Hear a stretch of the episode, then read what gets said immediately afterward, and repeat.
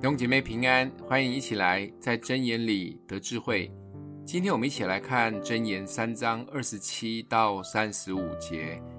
你手若有行善的力量，不可推辞，就当向那应得的人施行。你那里若有现成的，不可对邻舍说：“去吧，明天再来，我必给你。”你的邻舍既在你附近安居，你不可设计害他。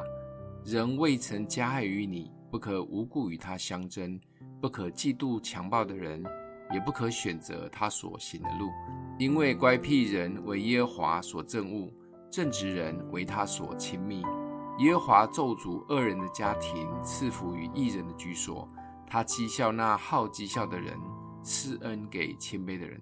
智慧人必承受尊荣，愚昧人高升也成为羞辱。行善永远是现在式，而不是未来式。但是行善有时也是需要经过练习及学习。所以箴言在这里特别提到关于对人行善的六个不可以：不可推辞，不可拖延，不要害人，不要相争，不要嫉妒，不要走歹路。这六个关于行善的不可，其中有的容易，有的困难。而这里又特别点到我们与邻居的互动。有一句谚语说得好：“远亲不如近邻。”而南史的《吕生真传》有一句话：“百万买宅，千万买邻。”现在也成为建商的广告标语。邻居对我们来讲很重要，不知道你与邻居熟不熟？因为现代人居住的环境还有生活的模式，已经跟过去大不相同。能够与邻居感情很好，大家又相互照应，这是极为美好的祝福。当然，我们不太可能会有想要设计害邻居，只是我们需要与邻居有美好的关系。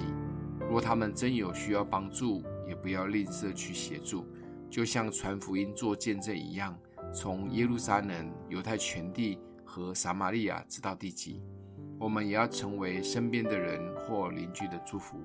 当然，相信他们也会成为我们的祝福，让邻居们觉得我们是他们用千万买来的好邻居。今天默想的经文在二十七节：你手若有行善的力量，不可推辞，就当向那应得的人施行。我们一起来祷告：爱我们的父，谢谢主赐给我们极大的恩典，不仅成为你的儿女，也享受许多恩典的祝福，帮助我们与邻居有好的关系。让我们可以成为邻居们的祝福。奉耶稣基督的名祷告，欢迎订阅分享，愿上帝祝福你哦。